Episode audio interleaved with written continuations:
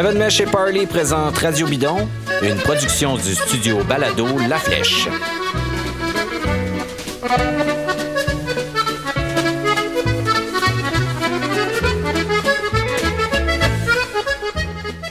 Bonjour, ici David Desjardins et bienvenue à cette série d'émissions en prévision du Tour de France, une série prospective donc pour un Tour de France 2020 qui a un parcours atypique qui se déroule à un moment de l'année qui l'est plus encore dans un monde complètement chamboulé par la COVID-19.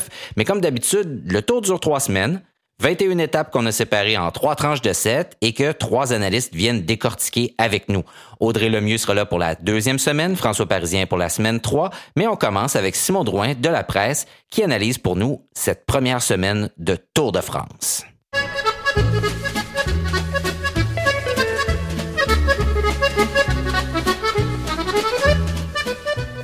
Simon Drouin, salut, comment ça va? Salut David, ça va très bien. Bon, écoute Simon, euh, avant qu'on commence, je vais te poser une question. Suivre le tour là, euh, au mois de septembre, est-ce que ça va être plus compliqué qu'au mois de juillet avec l'horaire, l'école, tout ça? L'été, c'est pas pareil quand même? Là? Non, non, le, ça, sans l'ombre d'un doute, ça va être plus compliqué, euh, surtout dans mon cas avec mes 18 enfants. Et aussi, euh, par ailleurs, que je, suis un grand amateur des Browns de Boston. Donc, euh, je suis occupé par les séries aussi tard le soir et, ah ouais, OK. et tôt le matin pour, euh, pour le tour, mais on, va le prendre. On est, c'est ça, c'est notre passion. Avec on, Bon, ouais, puis ça tombe bien, t'es, payé pour ça en plus. fait que, en plus. Ouais, c'est ça. Simon, c'est un tour quand même, là, euh, bon, on dit que c'est un tour très différent euh, dans des, des, années précédentes. Euh, à peu près pas de, d'étapes de, de, plat cette année ou quelques-unes, mais très, très rares. Les sprinteurs en ont pas beaucoup à se mettre sous la dent.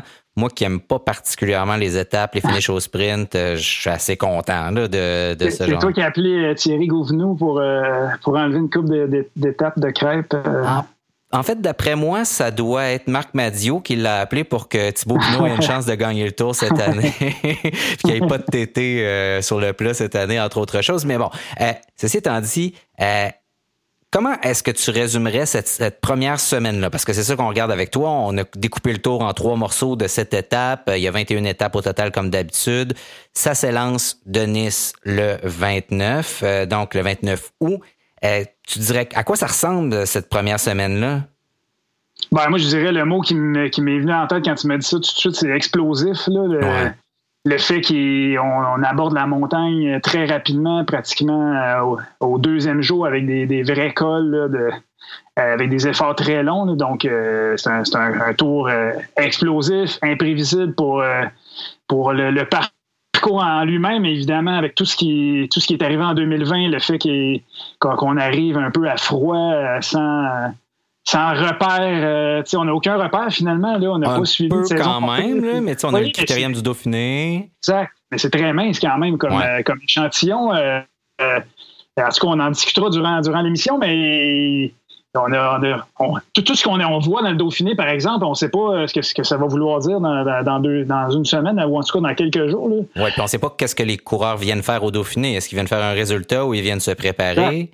Euh, donc, donc, on ne sait jamais trop trop. C'est toujours la même question par rapport à cette course-là, mais là, c'est encore plus vrai peut-être cette année là, que, que les années précédentes. Parce que tous les coureurs le disent toujours, hein, courser, c'est pas pareil comme euh, s'entraîner à la maison. Il y a une dimension supplémentaire. On, même si vous avez déjà fait de la course amateur, vous le savez, quand on arrive dans une course, des efforts qu'on est incapable de fournir à l'entraînement, tout d'un coup, on se découvre une couche supplémentaire de, de, de, power, de pouvoir, de, capacité. Et donc, euh, c'est le cas aussi des coureurs professionnels et ils le disent très, très souvent. Donc, est-ce qu'ils faisaient le critérium du Dauphiné pour s'entraîner ou pour montrer, pour faire un résultat? On le sait pas. Dans cette, euh, cette première semaine-là, la première journée, ça commence à Nice, comme on le disait tantôt. C'est un, c'est deux boucles en fait d'un, même parcours euh, avec euh, un col de, de troisième catégorie qu'on fait deux fois. Euh, je dis un même parcours, presque un même parcours. Et la deuxième étape, tu le disais tantôt, déjà, on part de Nice encore une fois, puis là, on s'en va deux cols de première catégorie le col de la Colmiane, que, que si vous regarderez sur une carte, c'est quand même un beau tour de machine, comme ils disent. Euh, c'est puis avec deux cols, donc je le disais tantôt, le col de la Colmiane que moi je connais pas et le col de Turini, c'est le premier moment de call dropping de, de, de, de, cette série de tours. Eh non, je pouvais pas m'empêcher que j'ai déjà fait. donc si Charles était là, pourrait dire lui aussi. très très beau col. Et la descente vers Nice, là, donc, va être vraiment spectaculaire. Là. Je te, le dis, Simon, il y a une descente, c'est une quarantaine de kilomètres vers Nice avant les, deux dernières difficultés de la journée. Euh, Est-ce que tu as, fait le, col d'Aise, qui est quoi? Euh, une vingtaine de kilomètres de l'arrivée? Euh, oui, c'est juste à côté de Nice. Est-ce que c'est significatif finalement comme c'est pas long. Oui, c'est pas long, mais c'est à pic pas mal. Donc c'est quand même assez difficile de, mémoire. Là. Donc on, oui, il peut se passer quelque chose là. On peut, quelqu'un peut arriver là, faire un gros trou, s'il est capable de garder euh, ses distances, euh, partir à partir de là, puis terminer. Mais moi, ce que j'ai hâte de voir, c'est ce qui va se passer au, sommet de Turini, parce qu'après ça, il y a une très, très longue descente, très rapide. C'est bien beau à dire qu'il y a une descente, on peut rattraper, mais euh, si tout le monde va à la même vitesse, à partir de là, ça va être difficile de, de driver ça, même avec le peloton, parce que il y a des limites à ce que le peloton peut faire pour faire accélérer encore plus. C'est des kilomètres et des kilomètres où tu vas en amateur à 50, 55 km heure constamment. donc, euh, c'est de très long faux plat et descente. Virage ou? Euh, au début, mais après ça, des grandes lignes droites vers, vers la ville. Donc, ça, ça va être, euh, ça va être vraiment impressionnant. Fait je, me demande, toi, penses-tu que il y en a qui disent que le, tour peut se perdre là, dans la, la première semaine? Peut-être pas là, mais est-ce qu'il y a d'autres étapes marquantes pour toi qui tu dis OK, là, dans cette première semaine-là, mm-hmm. je ne manquerai pas celle-là, celle-là, celle-là, là, que, parce que je sais qu'il va se passer quelque chose?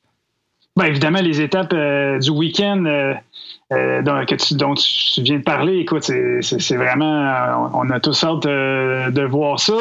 moi, j'ai ciblé une, étape en particulier qui, qui, m'intéresse. C'est une étape, dans le fond, une étape dans le Massif central, une étape mm-hmm. entre, le, grand départ de Nice puis les, puis les Pyrénées. C'est la sixième étape, donc jeudi le 3 septembre, le Tay vers le, Mont-Voile. Ouais. Euh, bon, c'est une arrivée au, sommet, ou en tout cas une arrivée en montagne, en altitude. Je pense que c'est à 1500 mètres. Euh, puis il y a une montée avant ça qui, s'appelle le, col de la Luzette, 11 km à 7% Puis il y a des pourcentages très élevés. Donc il y a, vraiment un final, là, les derniers 20-25 euh, km qui sont, qui sont sélectifs.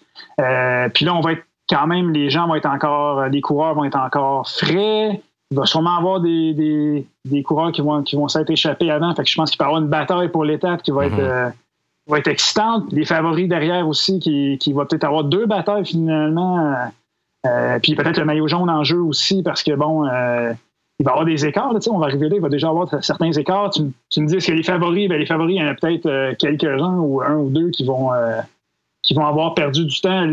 précisément là, je ne sais pas, mais peut-être avant, peut-être même ah Oui, c'est la deuxième. On est à la sixième étape. C'est déjà la, deuxième arrivée au sommet parce que la quatrième étape aussi, à Orsière-Merlette, ça, se termine au sommet aussi avec un col de catégorie 1.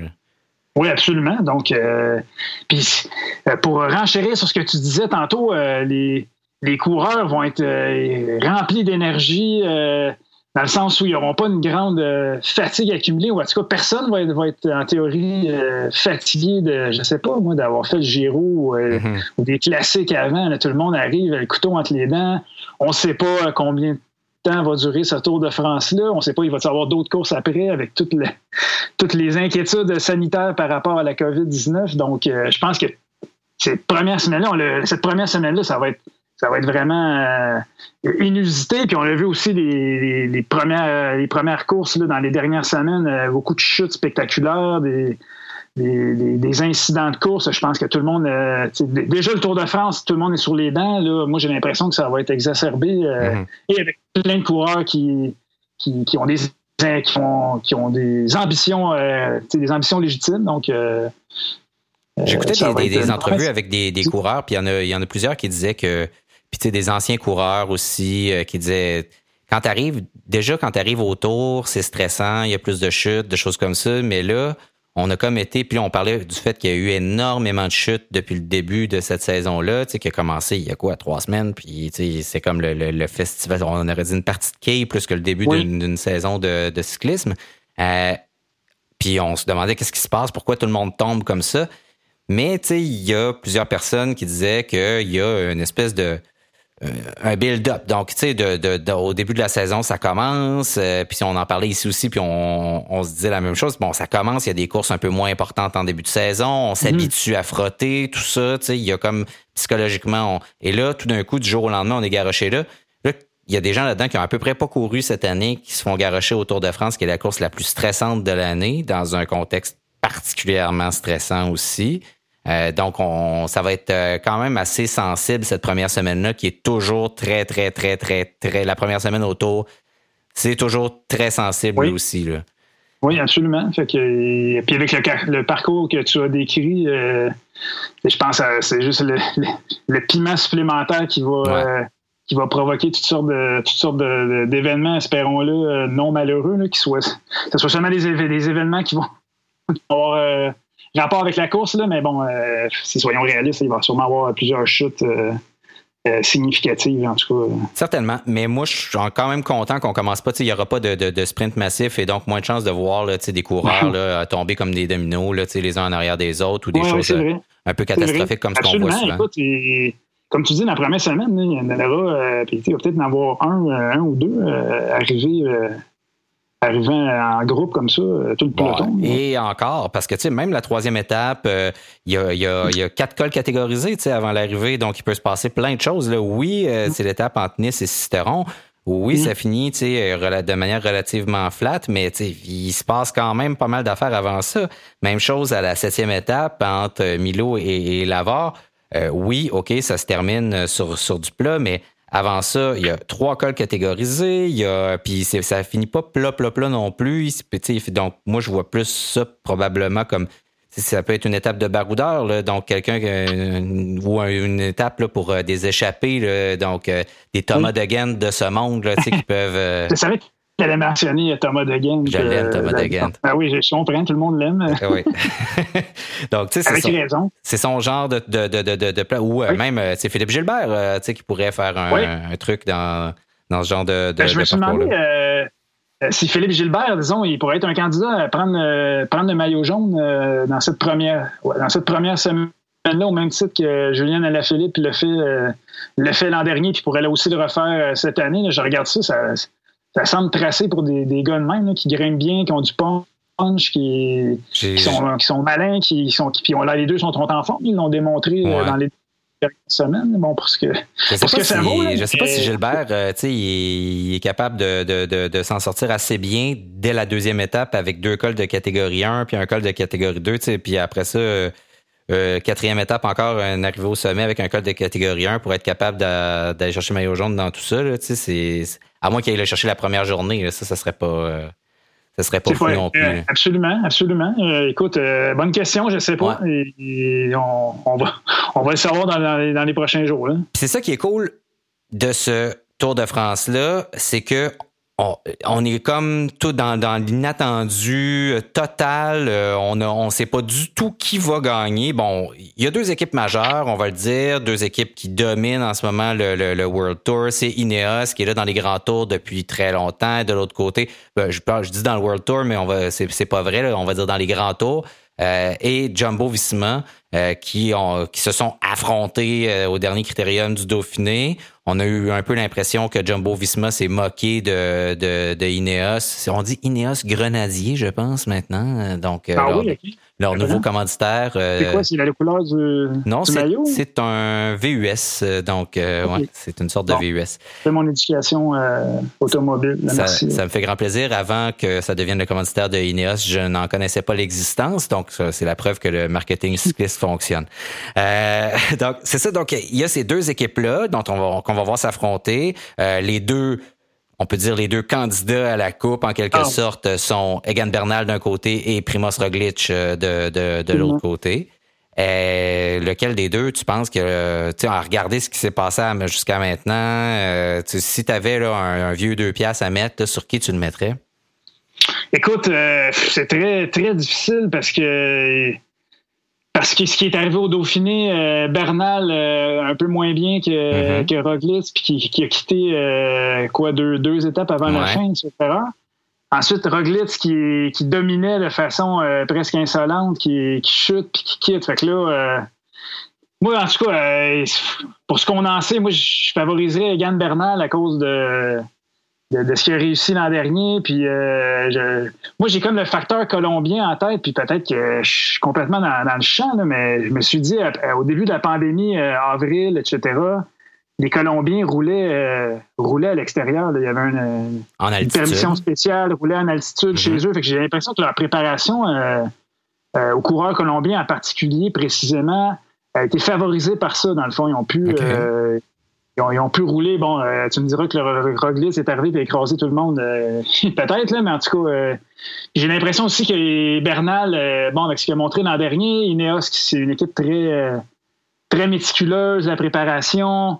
Probablement qu'il a fait le Dauphiné, puis on a dit, OK, on a vu ce qu'on avait à voir. Il était peut-être un petit peu moins frais que, que puis on a dit, bon, on, tire la plug, puis on, s'en va finaliser notre préparation. donc, moi, je mets un petit, un petit avantage sur Bernal, sauf que Roglic a tellement été fort euh, depuis, le, depuis le début de l'année que, bon, je, suis peut-être complètement dans le champ. mais on t'a dit insolent euh, en termes de, performance. C'était pas mal ça. C'était juste trop fort pour la Ligue. C'était l'impression que ça donnait.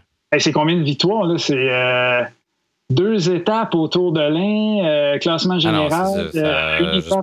il était le leader, puis il est sorti, la façon dont il a sorti Egan Bernal de sa, de sa roue, euh, je crois que c'était la deuxième étape au Dauphiné, là, vraiment sans se lever de, son, de sa selle. c'était vraiment impressionnant. En tout cas, il a presque enrhumé. C'était assez spectaculaire. Puis on a vu que bon, ben, une fois qu'il était parti, bingo, on donne une étape à Sepkus, on le laisse partir. Puis qui est un qui est un gros, gros, gros travailleur, là, qui va être l'équivalent de peut-être de Pavel Svakov là, chez Ineos, là, donc, ou de Kwiatkowski là, qui vont driver là, dans, dans, dans les montagnes. Euh, donc, ça va être quand même intéressant, je pense, de voir ces deux escouades-là. Auparavant, on avait toujours Ineos, puis bon, euh, des fois Movistar qui était pas qui était là un peu, mais il n'y avait jamais d'équipe qui était aussi forte, aussi bien organisée, aussi puissante qu'Ineos, puis qui, au fil du temps, ça finissait pas par s'écraser. Là, on a l'impression que chez de Jumbo Visma, on en a une aussi forte, sinon plus forte encore. Donc, ça va être un espèce de combat de titan. Je pense que l'avantage psychologique, c'est euh, Ineos à cause du passé, de, toute leur victoire.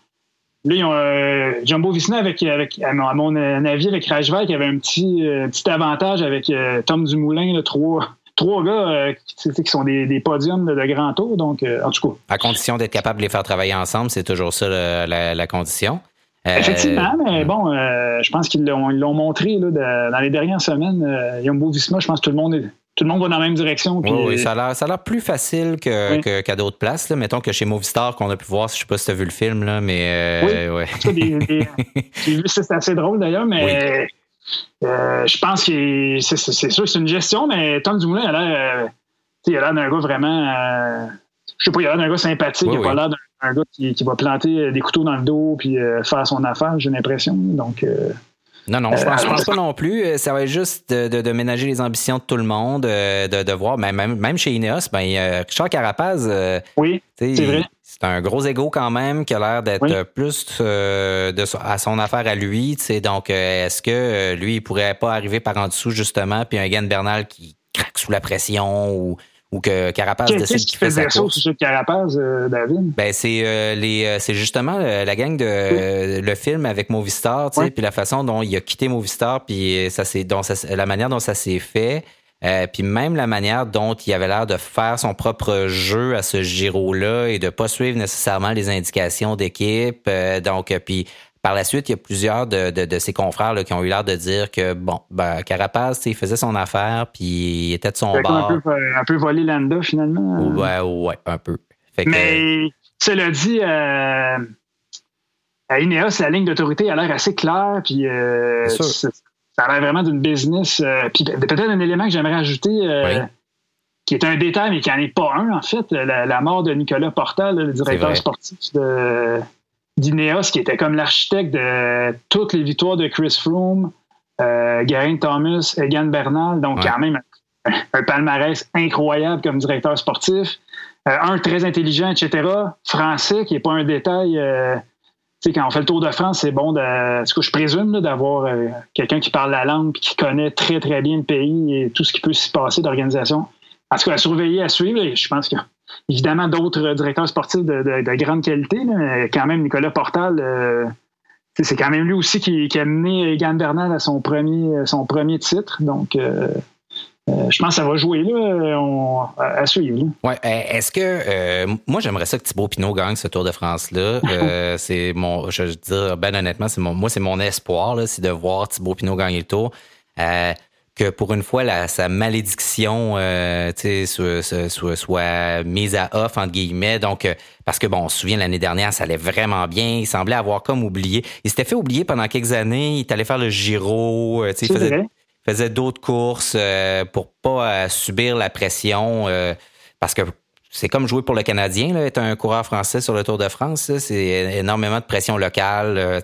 donc, et l'année dernière, il semblait s'être libéré de cette pression-là. en même temps qu'à la Philippe, lui aussi brillait. Donc, il y avait ces, ces, coureurs français-là. Puis, on a pu voir une, alliance française au critérium du Dauphiné sur la fin, là, où là, on a eu l'impression que même s'ils n'étaient pas dans les mêmes équipes, il y avait des, des coureurs français qui s'entraidaient, euh, donc euh, qui allaient tirer pour les autres. Euh, ça, je sais pas si on, on, va voir ça autour. Peut-être que c'est juste trop gros, trop important pour qu'on puisse voir ça, mais j'aimerais ça voir une. Là, c'est comme le, mon, mon, espoir de gars qui aimerait ça voir enfin un Français, tu sais, arriver au sommet du podium à, Paris, parce que ça fait trop longtemps, puis il est temps que ça arrive. Là. Euh, mais ça, j'aimerais ça. Puis c'est un parcours pour Pinot aussi, je pense. Donc, euh, pas de. Oui, effectivement. Pas trop de contre-la-montre. Euh, un seul qui est en montée, en fait. Oui. oui. À la planche des belles filles. Tu sais, le Giro, effectivement, il a, pris plaisir à faire le Giro. Mm-hmm. il y a eu une défaillance assez terrible. Autour l'an dernier. C'est ce que c'est l'an dernier ou Oui, c'est l'an dernier à, deux étapes de la fin, je pense, deux, trois étapes de la fin. Ouais, c'est l'an dernier. je pense que c'est il y a deux ans. Excuse-moi, c'est il y a deux ans, c'est la ah victoire de c'est pas la victoire de Chris Froome, mais il y a eu une terrible défaillance après. Euh, je crois que c'est il y a deux ans. En tu parles du Giro, toi, ou, du Tour? Ah, OK, OK, OK, OK. Moi, je peux parler du Tour l'an dernier. Il y a eu une, défaillance au Giro. Après ça, le Tour de France, tout va bien. Euh, il fait jeu égal avec Bernal. Euh, blessure à la cuisse, malchance. Mm-hmm. Dauphiné, leader du Dauphiné après l'abandon de Roglic, termine deuxième. Je me demande si ça ça vient pas jouer dans la tête un peu ça. Euh, moi aussi, je trouve qu'il, je l'ai trouvé très très volontaire l'an dernier. Il a comme euh, semblé apprécier euh, la pression, etc. Je pense qu'il a fait du chemin à ce niveau-là, mais je trouve que la, deuxième place au Dauphiné, je me demande si ça va pas. puis il a chuté, puis en tout cas, on va voir son, état de santé. ouais, mais, il y a eu d'autres histoires aussi autour là, des euh, je, il y a une, je pense que c'est l'an, dernier aussi où il, y avait eu une histoire là, de, de, son équipe qui avait un peu euh, dormi au gaz dans les. Puis qui s'était fait. Dans, une bordure. ouais, dans une bordure. Puis là, il avait perdu énormément de temps. Oui, c'est vrai. Ça, ça, a fait mal, ça. Euh, exact. Je me rappelle dans. Je pense que c'est la télé française qui avait eu, qui avait eu un accès privilégié dans l'autobus. On l'a vu rentrer après. Mm-hmm. Puis il, il houspillait son, son coéquipier Anthony Roux. T'étais où, Anthony? ça, c'était des belles images euh, d'un moment clé là, qui. Effectivement, il a perdu beaucoup de temps là, malheureusement. c'est un coureur émotif. Euh, moi aussi, je, l'adore. J'espère que, comme toi, que déjà, moi, s'il faisait un podium, je serais vraiment. Euh, je serais en admiration. Là, tu sais, il y en a fait un, je pense, c'était en 2014, je pense. Oui, effectivement, je pense qu'il y a un podium du tout. En deuxième place, en 2014, me semble, quelque chose du genre. Ah, ce que je veux dire, c'est refaire ça, ça serait. serait déjà impressionnant. Ah oui, effectivement. Bon, mais on aimerait ça qui gagne. Qui, qui arrive euh, à Paris avec. Euh, donc, j'ai envie de. On va commencer par le podium. Ton podium à Paris, là, c'est quoi, là? Tu sais, mettons, là, parce que on sait rien, là. Pas obligé de me mettre en garde, là. C'est de la bullshit, les prédictions, là. Mais, d'après toi, là, si tu avais encore une fois à faire un petit pari, c'est quoi ton podium à Paris? Moi, j'ai mis Bernal parce que j'en ai, mhm. ben, j'ai expliqué pourquoi. Ouais. Primoz Roglic parce que bon, euh, je peux pas, pas le choix de le mettre là. Puis euh, je, comme troisième, je mettrais Miguel Angel Lopez euh, ah d'Astana. Peut-être un choix plus surprise, mais là, c'est mon facteur colombien encore. Ah, puis, pensée pour Hugo Hull qui, qui, va l'accompagner ben oui. Euh, sur le tour. Donc, euh, bon, parenthèse, tu as parlé à Hugo Hull euh, quand est-ce? Il y a quelques jours? Oui, j'ai parlé, ben, j'ai parlé la semaine dernière où il, il m'expliquait qu'il était pris chez lui parce qu'il avait été déclaré positif à la COVID-19. Oui, on a relayé le texte de la presse que, que tu as publié à ce sujet-là, mais là, finalement, après ça, il a fait deux tests négatifs, donc c'est un faux positif. Deux tests négatifs, je ne sais pas exactement, là, avec la COVID, on ne sait jamais euh, qu'est-ce qui est vrai ou faux. En tout cas, il y a un test positif, il a fait deux autres tests qui étaient négatifs, puis il a fait surtout des tests sérologiques, tests sanguins, qui, où ils n'ont pas trouvé aucun, euh, aucun anticorps contre la COVID. Donc, en théorie, il l'aurait pas eu. Fait que, bon, euh, faudrait, je suis pas médecin, mais. Puis après ça, surtout, il a passé plein de tests physiques qui, pour voir s'il était en forme, etc. Il est en super forme. il dit il va mentionner 86 VO2 max, pour ceux qui s'intéressent. Moi, ça me, me dit rien. mais... Moi, ça me dit quoi, puis c'est pas pire. bref, je pense que c'est parmi ses meilleures valeurs personnelles. Euh, fait que lui, il dit, euh, moi, je suis en... Fait que là, bref, euh, il y a eu des changements, je sais pas exactement, dans ses coéquipiers. Il était remplaçant, puis ils l'ont appelé. il y a deux jours, ils ont dit, tiens-toi prêt. Puis lundi, il y, a, quelques heures, là, au moment où on se parle, euh, son équipe a dit tout est beau, euh, tu t'en viens, tu vas faire le tour. Donc, euh, ah ouais, est-ce qu'il va faire le Giro aussi quand même? Oui, exact, c'est ça. C'est le ah plan. Pour, pour, expliquer à nos auditeurs, Hugo avait choisi de faire le, Giro parce qu'il voulait accompagner Jacob Fogelsang au Giro, un gars qui peut gagner, etc. Il avait dit Moi, je préfère, ça gagne à lui, c'est Fogelsang, puis ce groupe-là, puis finalement. bref, c'est ça. lui, ils lui ont dit tu fais le tour, mais tu fais le Giro aussi. Fait que son plan reste le même. En tout cas, dépendamment de ce qui va arriver autour, mais eh euh, il va faire les deux en théorie. Euh, donc, en deux semaines d'écart, il finit le Tour de France. Et fait le Giro. Donc, bref, grosse surprise. ah ouais, c'est quand même euh, le fun pour lui de, faire ces deux grandes courses-là cette année. Absolument, c'est. Ça commence dans sa cour. Maintenant, il habite à Monaco. oui. Donc, ces cols-là, ils sont, il les fait, les premiers cols dont on parlait tantôt, il fait ça tout le temps. C'est son taré ah, Oui, j'en ai parlé plus tôt au début de la, quand ils ont recommencé à rouler, puis ils avaient, fait le col de Turini. Euh, je pense que ça fait partie de ses, sorties quotidiennes. Puis, euh, bon, puis, sa parenthèse, sa, présence à Monaco près de Nice, il dit ça vraiment. Euh, il y avait des raisons sportives à ça. Il voulait il voulait aller faire des cols. Il dit, dans le fond, euh, sortir de chez moi puis tout de suite faire des cols. Euh, il voulait adapter son coup de pédale euh, au col. Donc, lui, il se sent super bien. Il, dit, je suis plus relax. Il dit, je suis plus reposé que l'an dernier où il avait fait le Dauphiné avec full sang puis il était rentré au Tour de France très en forme, aussi en forme. Il dit peut-être un peu moins reposé. Donc, il espère être encore mieux deuxième, troisième semaine. Donc, ça, c'est vraiment, écoute, c'est quand même toute une nouvelle. Bon, tu as parlé à Mike Woods aussi? Oui, Mike Woods, euh, lui, c'est d'autres nouvelles, des mauvaises nouvelles. Euh, Mike, malheureusement, euh, un scoop ici que je viens d'apprendre ne fera pas le Tour de France. Ah ouais. Et, il n'a pas fait partie de, la sélection DF, DF Pro Cycling, malheureusement. bon, il était déçu, mais en même temps, il était. je pense, ben, pas je pense, c'est un gars très professionnel qui a pas. c'est dur à apprendre, etc. Mais il dit c'est la vie, c'est une équipe euh, dure. c'est difficile de, faire partie de cette équipe-là. Euh, bon, Martinez a gagné le Dauphiné, euh, Sergio Guita, Rodrigo Berto Bettiol. Ah c'est ça. Il y a quand même des gros coureurs. Puis bon, il y a. Penses-tu que ça peut avoir une influence le fait que quelques jours avant le tour, tu annonces que tu que tu t'en vas aussi ou Finalement, je lui ai posé la question parce qu'on a vu ça souvent dans le passé. Puis mm-hmm probablement que tu demanderais à tous les coureurs, tout le monde dirait que, que, oui, là, que le fait qu'il change d'équipe, euh, IF n'a pas intérêt nécessairement. Lui, il me dit que c'est une décision qui a été prise. Euh, la sélection pour le tour, il dit, ça fait, euh, je mentionné un mois, je crois, sauf erreur. Donc, selon lui, il n'y a, pas de. A pas de lien entre les deux, finalement, le fait qu'il quitte pour Israël Startup Nation l'an prochain. Ça, c'est ce que lui dit. Je ne sais pas. Je sais pas si, les négociations ne devaient pas super bien aller euh, à ce moment-là non plus. Là, si, probablement que, le IF savait qu'il était sur son départ, euh, etc. Euh, lui, puis pour Mike Woods, c'était comme un.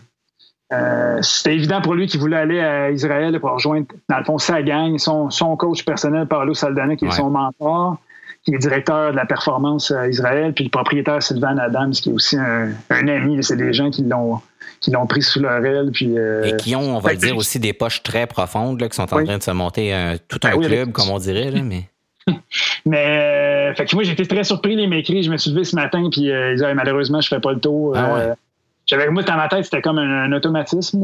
J'ai Woods fait le tour, il était là l'an dernier, je pense 32e. C'est un gars qui peut gagner, peut gagner une étape sur le Tour de France, Mike Woods. Oui, Mais il va faire euh, classique ardennaise. Il fait Tirreno et classique ardennaise. Ah, OK.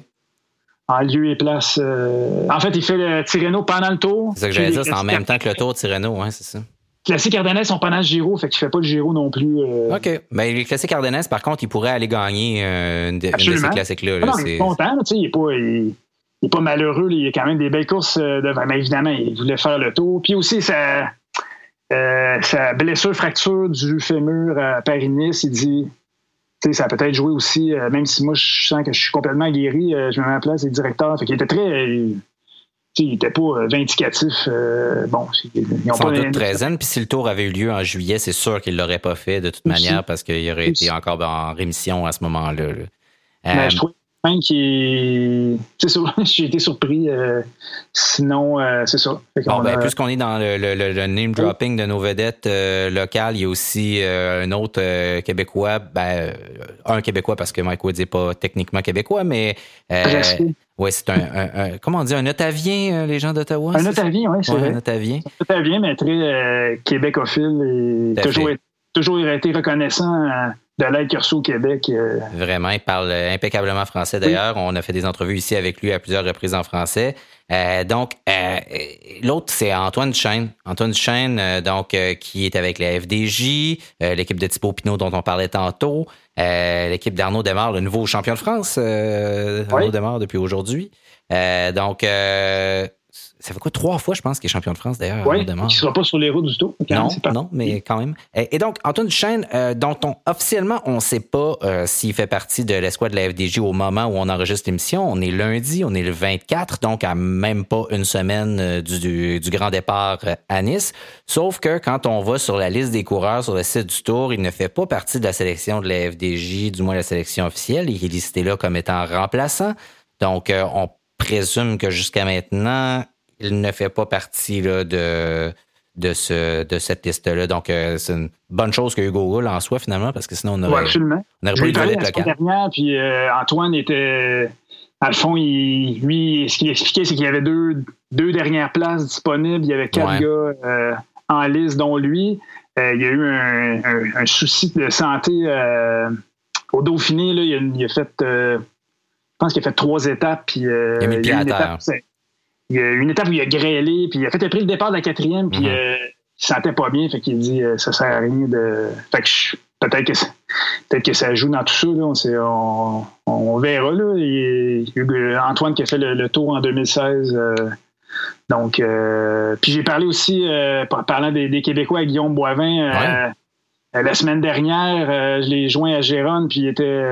Ah, il dit Je peux pas te répondre, est-ce que je vais faire le tour? les coureurs sont toujours à la remorque finalement de leur équipe, ce qui est compréhensible, qui est leur employeur qui annonce les. Puis il voulait pas me dire euh, finalement pendant notre entrevue, il disait le, relationniste. Euh, moi je croyais qu'elle allait m'annoncer une bonne nouvelle, malheureusement, non. Il n'a pas été choisi premier remplaçant, fait que c'est très, très crève-cœur pour, euh, pour Guillaume qui espérait, qui était bien, qui, qui avait fait son travail d'équipier qui était très content de ce qu'il avait fait et tout, puis finalement, euh, c'est pas, ça, prend, ça tient à rien. Tu sais, ben non, ça aurait été son premier tour. Il a déjà fait le Giro, mais ça aurait été, euh, ça aurait été son premier tour. Vuelta et Giro, ça aurait été son mm -hmm. premier tour, effectivement. Tu sais, il s'en cache pas que c'est un objectif personnel. Euh, L'an prochain, arrivé de Chris Froome, de, de, de Michael Mike Woods, Woods, Patrick Bevan, euh, donc il y a plusieurs coureurs. Darryl MP.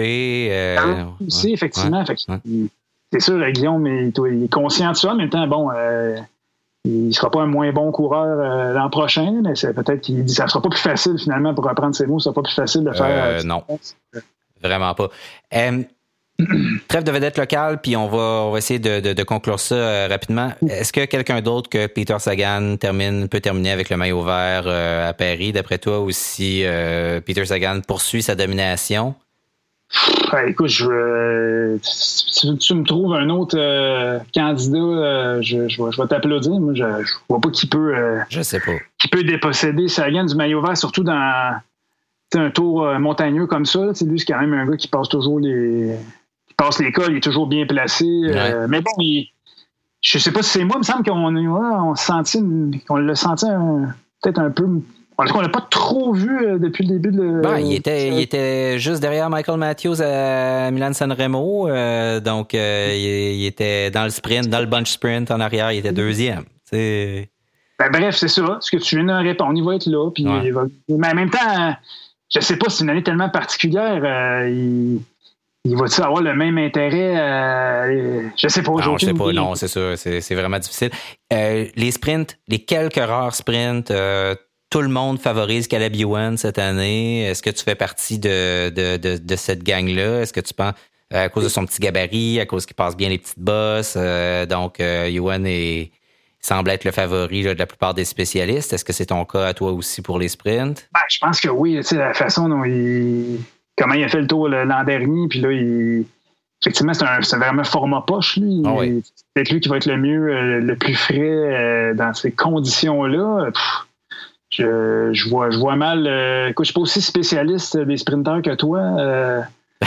David, mais... J'aime pas tant ça, les sprinteurs, mais il va non, je fais des blagues, mais je sais pas. Puis écoute, ben, je sais pas, peut-être un gars, je vois, je, je, fais un. Je regarde la liste des, des partants, je vois Brian Cockard, tu sais, qui a l'air quand même. Euh, ben, Bennett, je pense qu'il est là aussi. Donc, euh... Oui, exact. c'est pas des. Tu sais, je pense que c'est des gars aussi qui, qui sont capables de, tu sais, de, d'être dans le groupe Eto sans être complètement euh, explosé. Oui, c'est vrai. C'est là que ça fait, ça peut faire une Je regarde Israël aussi avec André Greipel, euh, ce serait quand même spectaculaire. Que, je sais pas, il est rendu à quel âge? Rappelle, mais euh, ça pourrait être 38 euh, ans, Colin. Oui, oui, oui, c'est vraiment, il est impressionnant. Est-ce qu'on peut penser qu'il est, rendu de l'autre côté, comme on dit? Puis mais il passe des bas. C'est pour un aussi gros monsieur, là, il est quand même impressionnant. Il est capable de passer des bosses pas mal. Mais tu, moi, honnêtement, je suis un peu d'accord.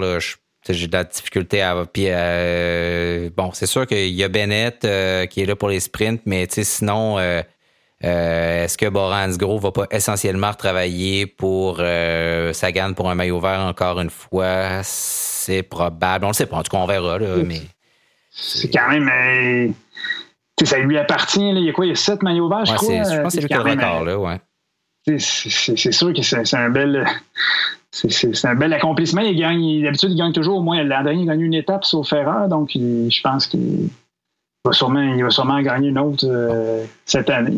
qui euh, est-ce que tu aimerais qu'il gagne? qui, euh, oublions les performances. Est-ce qu'il y a un coureur, là, dans, tu te dis, ah, mettons, lui, j'aimerais ça qui, gagne le tour cette année. Il me semble que ça serait le fun, ça changerait un peu. Eh mon Dieu, là, tu me poses une colle. Ouais. Parce qu'on dirait que j'ai on dirait que, que, que, j'y crois pas. Euh... Ben, un, un, que tu y crois peut-être pas, mais que tu aimerais ça quand même, c'est qui dit, dis-nous, parle-nous de tes fantaisies, Simon. Une fantaisie, là, ce serait un retour euh, inattendu de Nero Quintana. Ah tout, le monde, tout le monde l'a enterré.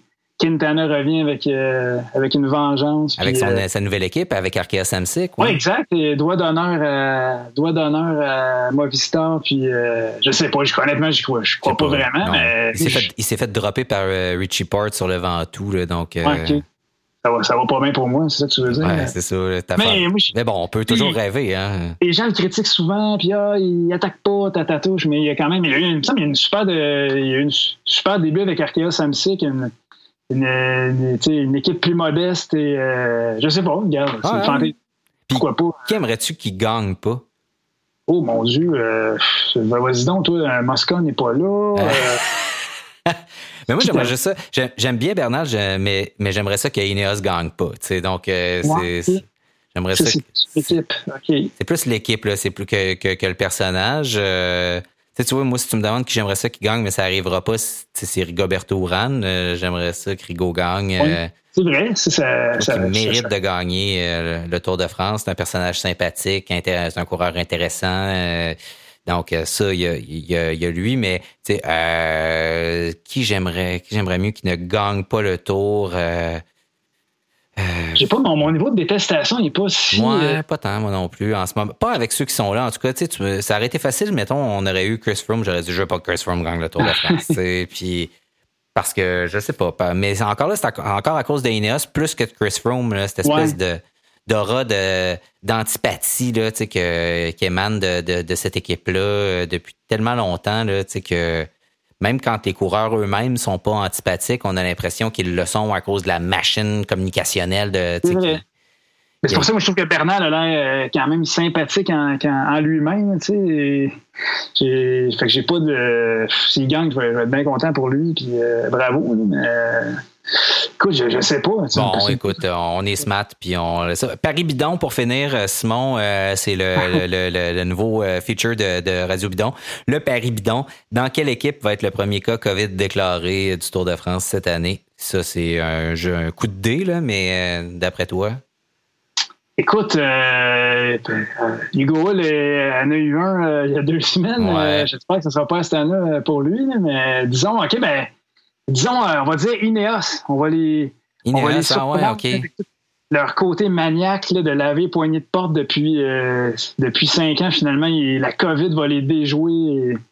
Et euh, il va avoir euh, Pavel Sivakov va avoir un, cas positif. Puis là, tout le monde va être nerveux. Puis ils vont dormir en suspension dans les airs sans toucher au drap. Non, je sais pas, je dis n'importe quoi, mais disons Ineos, ça, ça c'est mon choix. Ah, tu vois, moi, moi j'ai dit n'importe quelle équipe française invitée, le wildcard, là, donc euh, tu sais, qui n'a pas trop les moyens ou qui est un peu garage, tu sais, c'est bars qui. Fait que, qui fera pas trop attention au buffet, tu sais, puis et hop, ça y est, un cas un cas COVID. Euh, on fait des blagues, là, ça serait pas drôle parce qu'il oh, y, a une réglementation autour, là, puis euh, on va peut-être euh, finir là-dessus, mais s'il y a deux cas COVID déclarés dans une équipe, l'équipe est automatiquement exclue.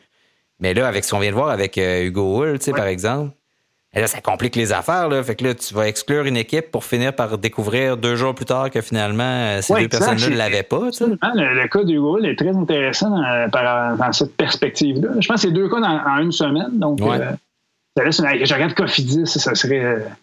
Il me semble que ça serait le genre d'avoir une bad luck. Tu sais, ça va, ils, ont jamais, ça tourne jamais en leur faveur. Ben non, ben tu sais, tout le monde le sait que Cofidis, de toute façon, sont presque toujours là juste parce qu'ils sont commanditaires du tour, là, mais. Euh, ben écoute, Guillaume Martin. Euh, ah, il a bien fait, là, ouais, au, super Dauphiné. Euh, super Dauphiné.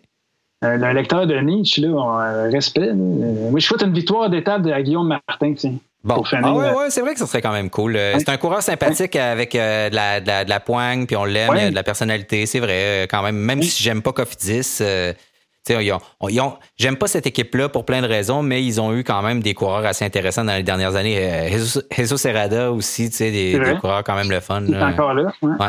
Donc, hey, Simon, je vais te souhaiter un bon tour, puis on va se laisser là-dessus, puis on va peut-être se reparler pendant, pendant le tour ça serait le fun, euh, tu sais, qu'on... Bon, ouais, puis je vais écrire sur le tour euh, dans la presse, donc... On, suit tes euh, papiers dans la presse plus, si vous avez une tablette, puis avec un petit décalage. Comment ça marche, d'ailleurs? On peut, le, tu, on peut, tu les partages sur les réseaux sociaux, tes papiers de la presse plus, on peut les partager? Ben, je ne pas aux réseaux sociaux, j'ai partagé mon texte sur...